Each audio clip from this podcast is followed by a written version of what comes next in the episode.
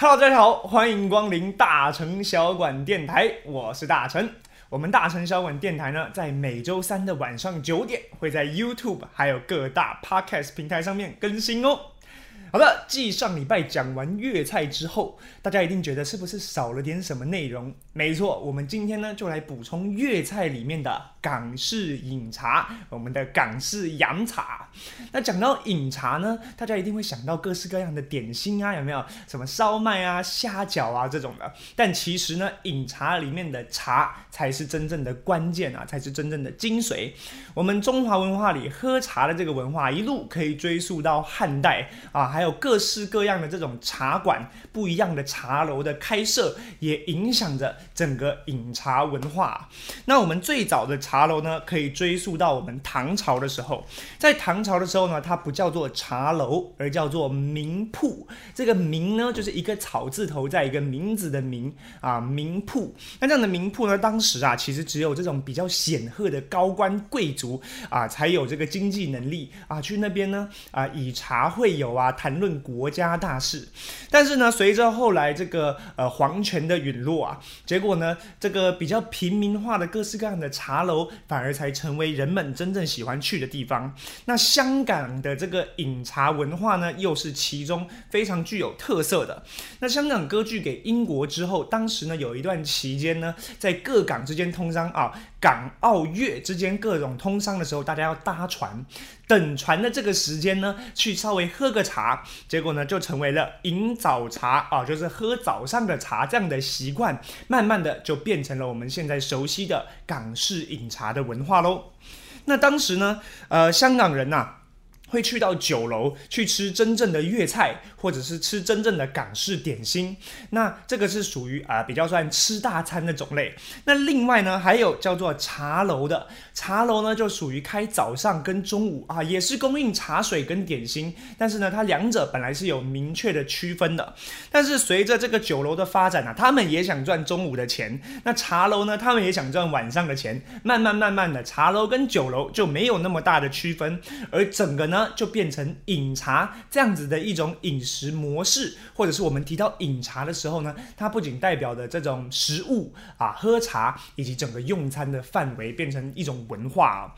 那至于呢，除了茶楼之外，我们还有听过茶餐厅。茶餐厅什么是茶餐厅呢？茶餐厅呢，早期在香港叫做宾室，那是遍布在香港的各区，它就有点像什么台湾的早餐店啦。但是它开的时间是从早上的六点到凌晨。一点啊，供应的东西呢，受到西方饮食文化的影响，所以有一些奶茶、红茶、冻柠茶这种我们很常听到的。那食物类呢，就有吐司、奶油吐司，甚至菠萝包啊这样子的这种饮食文化，跟我们今天要讲的饮茶又不太一样啊。这就是稍微补述一下，这种呢叫做茶餐厅。好，再回到我们的饮茶，回到我们的茶楼呢，那茶楼呢，一般在香港的规模啊非常的大，通常呢一栋茶楼都。会有两到三层，那常常听到进去以后呢，他们点餐就叫做一盅两件。什么叫做一盅两件呢？一盅就是一盅茶啊，你可以选一下菊花、普洱啊等等一盅茶。两件就是呢有两件点心啊，可能譬如说啊港币三十块钱啊四十块钱这样子呢，你就可以进去一人份的用餐一盅两件。当然啦，这个点心的种类繁多，而且历史悠久一百多年。那现在呢，我们呃，应该说比较早期可以看到，就是由推车推上来的这样子的一种呃点心啊，让客人呢可以在这个点心车上自取这样子的一种感觉。但是随着这个呃时代在进步，这样子推车的形式，一方面呢啊在餐厅里不方便走动，一方面又会烫到客人，所以现在的酒楼啊已经比较少见了。但是呢，维持着这个跟推车有关的呢，是大家现在取而代之呢，会用一种点心卡啊在。上面呢去做盖章来 order 你要的这种点心，这样子的一种形式呢，其实在真正传统的酒楼或是传统的茶楼里面还是可以看见的。好的，讲完整个饮茶的文化之后呢，我们当然就要来重点介绍几个大家熟悉的点心了。那这个点心在粤语里面呢，我们叫做 dim sum 嘛，跟我们印象中常常会听到 dim sum dim sum 不太一样啊。dim sum 呢是因为这个广式。或者是说粤式这样的饮食文化，到全世界都非常的有名了。所以从美国人的口音来发，叫做 dim sum，但是正宗的粤语，其实我念的也不正宗啊，但是念给大家听就叫 dim sum 嘛。那这个点心呢，其实有分为北派跟南派啊，就是北边的点心呢，其实是属于宫廷料理，而且跟我们印象中在这个港宴里面吃到的可能会不太一样，它是属于口感偏软滑的为主。譬如说什么呢？譬如说这样的核桃烙、白果花糕、紫玉凉糕、杏仁豆腐啊，就是属于北方的宫廷菜，精致而软滑这样子的点心。那除此之外呢，在北方呢，因为大家也是以大麦为主食嘛，所以以面粉为主去衍生出来的点心，在北方也很多，譬如说豆沙包、莲蓉包等。那南方的点心呢，就有别于北方的这种贵族化，南方呢就属于比较平民化。那他们呢取得的食材都会比较容易，而且呢以煎炸烘烤这样子的手法来制作点心，让点心呢整个吃起来是可能会有比较酥脆这样子的口感啊。那呃南方的点心主要可以分为三大类，就是我们酥皮类、米类还有面粉类。酥皮类呢最有名的就是我们蟹壳黄啊、豆沙饼啊这种咬下去哇层层分明这样子的一种感。那米类呢，则是利用糯米或者是蓬莱米这样子特殊的香气去做成我们熟悉的这种料理，譬如说马吉啊、莲藕啊。那面粉呢，当然就有我们红豆松糕、千层糕、马来糕各种糕，对不对？所以这现在只是仅仅讲出几样我们常听到的点心，就已经发现它的种类非常的繁多了。这也是属于我们南方平民化点心的特色啊。接下来呢，我们会来聚焦到几个常吃到的点。心，首先第一个要讲到就是我们的烧麦，烧麦的粤语啊叫做烧麦呀，烧麦烧麦，它其实在这个来源上有非常多的这种说法，但是呢，大致上其实是以中国北方为起源这样的说法最为主流。那原本的这个烧麦的麦字也不是像我们现在是买卖的卖，也有一种说法是它是这种大麦小麦的这种麦，麦子的麦，烧麦。为什么叫做烧麦呢？因为呢，它本来是以这个北方啊肉馅为主的，那可能包在麦子做的面皮里面拿去烧，所以就叫做烧麦。那传到了南方之后呢，反而把里面的主馅呢变成了糯米。那在海外呢，因为受到这个香港移民啊、广州移民的文化影响，所以我们现在在世界范围内，我们提到烧麦想到的都是那种粤式。广点里面的烧麦，但其实烧麦呢，它是一个非常源远流长的一种中华饮食，甚至在中国各地呢都有自己独特的烧麦。我们讲几个比较呃有特色的，譬如说河北的大葱猪肉烧麦，还有安徽鸭油烧麦，江西的蛋肉烧麦啊等等各式各样的形式，不是只有我们现在吃到的这种比较属于像虾肉烧麦这样的形式。那烧麦的起源呢，或者是说这种说法的起源，除了我们刚刚讲到烧的麦子之外呢，还有几个比较有趣的一些啊说法，可以来跟大家分享。首先呢，有种说法说它是来自于北方的草原民族，在突厥人的突厥语里面呢，叫做 shme shme，就是呢皮囊口袋的意思啊，就像我们把肉包进一个口袋里面，叫做 shme。那另外呢，蒙古族里面讲 sumai，就是呢指没有冷却的点心的意思，叫做 sumai。所以呢，都有可能是烧麦这样子说法的一种起源啊。有趣的小知识提供给大家。好了。讲完烧麦，我们下一个要讲到的也是广点之中的闪耀的星星，就是我们的虾饺，叫做哈搞啊。今天讲这些粤语，我都很有在讲客家话的感觉。哈搞，那这个虾饺呢，其实可以说是广东最为有名的点心之一啊。不管是大间的餐厅、小间的餐厅、各式的茶楼，一定都有虾饺。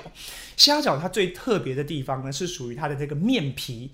它的面皮不是用我们的低筋、中筋、高筋面粉去制作的，而是一样用面粉，但是用无筋面粉，也就是我们的澄面去做的。所以这样的面皮呢，它就有啊延展性比较小，但是可塑性就非常的大，所以就可以做成各式各样的形状。所以我们熟悉的虾饺都会有做成像梳子这样半月形的梳子的感觉，上面有一条一条的。所以呢，虾饺也可以叫做梳饺啊，梳子的梳。那虾饺的起源呢，其实非常的晚，是在一九三零左右的时候呢，在广州市的市郊有一个叫做五村的河边的一家小茶楼所首创的。那因为呢，它是在河边嘛，所以就有非常多的鱼虾料理喽。那这个老板呢，他就非常的有巧思，把这个虾肉呢跟猪肉配上笋子剁成泥之后呢，再包进我们刚刚所说用凳面做的。那一开始呢，它的外形其实非常的丑陋，但是呢，它的内馅 哇弹牙又非常的鲜香，所以马上就在这个广州一带啊流传开来。那后来呢，很多的大厨就把它改为更精致的形状，就变成我们现在熟悉的虾饺。所以呢，就像我们这一整个系列一直说到的，用心料理，用心生活啊，饮食文化它是活的，不断的在被创新的。好，接下来我们要讲到的也是一个粤式。这个点心里面的招牌菜就是我们的肠粉，叫做琼凡啊。琼凡呢，它其实是为什么叫做肠粉？我小时候在吃到肠粉的时候，我也很好奇，其实是因为它是用米。做成米浆以后呢，把它弄成薄薄的，再折叠起来，折叠起来的那个样子啊，就像猪的肠子的形状，所以呢，它就叫做肠粉。那这肠粉分为两种，一种叫做布拉肠粉，一种叫做抽屉式肠粉。那主要差别就在于它的制作过程以及它的口感。那像这个布拉肠粉，它就更倾向于吃它的这个馅料，而抽屉肠粉则倾向于去吃它肠粉本身的 Q 弹呢。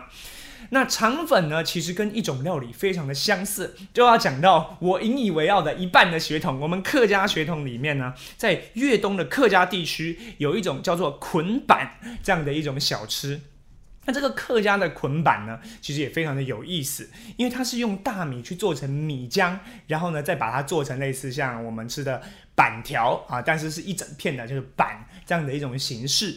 那大家就会去推论说，为什么客家人会用米去做出这样子的料理呢？它的起源是什么呢？其实因为客家人大家都知道，是在每次中原有危难的时候呢，就会往南边逃的一群人。所以呢，来到这个呃粤东，来到这个广州的东边的时候呢，其实呢，他们很怀念中原这样子做春卷用面皮去做的料理。但是呢，苦于岭南这个地区只产大米没产小麦，所以呢，他们就就用米啊一样去磨成粉，做成米浆，想要去复刻他们在中原吃到的小麦料理的感觉，因而有了这整个用米浆或板条啊捆板这样子的一种饮食文化，也是啊历史造就的一种美食啊。接下来我们要讲到的最后一个，就是我们粤点。啊，粤式点心当中的一个精髓就是我们的叉烧包，我们的叉烧包啊。那这个叉烧包呢，其实是我们台湾人。啊，或者说小朋友，因为它咸咸甜甜的嘛，一听到广点里面最期待的一道菜，也是我个人最喜欢的一道菜。但叉烧包它的这个口味当然非常的好吃之外呢，最特别的是它的外形。它的外形呢，它头是炸开来的，有没有？它是四角炸开来的。那其实一个真正的叉烧包，它要做出这样子的炸开来的外形，其实是透过它这个面包。揉好以后，面团的发酵在蒸制的时候的自然裂开，而不是我在上面画刀去裂开的啊。所以这个发酵的过程就变得非常的讲究。那里面呢，再去镶上啊这个厨师做好的这种肉馅以后呢，就形成了我们现在所谓的这种叉烧包。那这叉烧包呢，其实我们可以把它美其名叫做叉烧包，但换句话说法就是开花的馒头。好，那许多茶楼里面呢，还会把叉烧包叫做豪黄叉烧包。为什么叫做豪黄呢？这个豪呢是蚝油的蚝，生蚝的蚝。其实是因为呢，厨师们呐，把这个叉烧肉切碎之后呢，他们要去调里面的这个内馅。这内馅呢，我们印象中就红红的。咸咸甜甜的，对不对？但是每一家厨师都有各自的秘诀去做出这样子的叉烧包肉馅，但是一定跑不掉的三种调味料就是蚝油、酱油还有糖，那其中呢突出这个蚝油的味道，让它整道菜变得非常的鲜美，非常的鲜甜。所以蚝黄叉烧包的蚝黄就是由此而来，暗示呢我们这个包子的这个味道啊，最重要的就是我们这个蚝油啊。所以呢，这以上就是我们这个广点的所有内容。那在讲到这些广点的饮食文化当中呢，我们台湾当然有非常多的这样子吃广点的地方，但是呢，我觉得广点它除了吃到那种食物它本身好吃之外，更重要的是去体验那一整个的饮食文化，包括去喝茶，甚至呢可以看到那种很复古的点心推车那样子的感觉，我觉得才是真正的饮茶文化很重要的一环。好了，以上就是我们本期的全部内容。下周三晚上记得继续锁定我们大城小馆电台，我们下次再见，拜拜。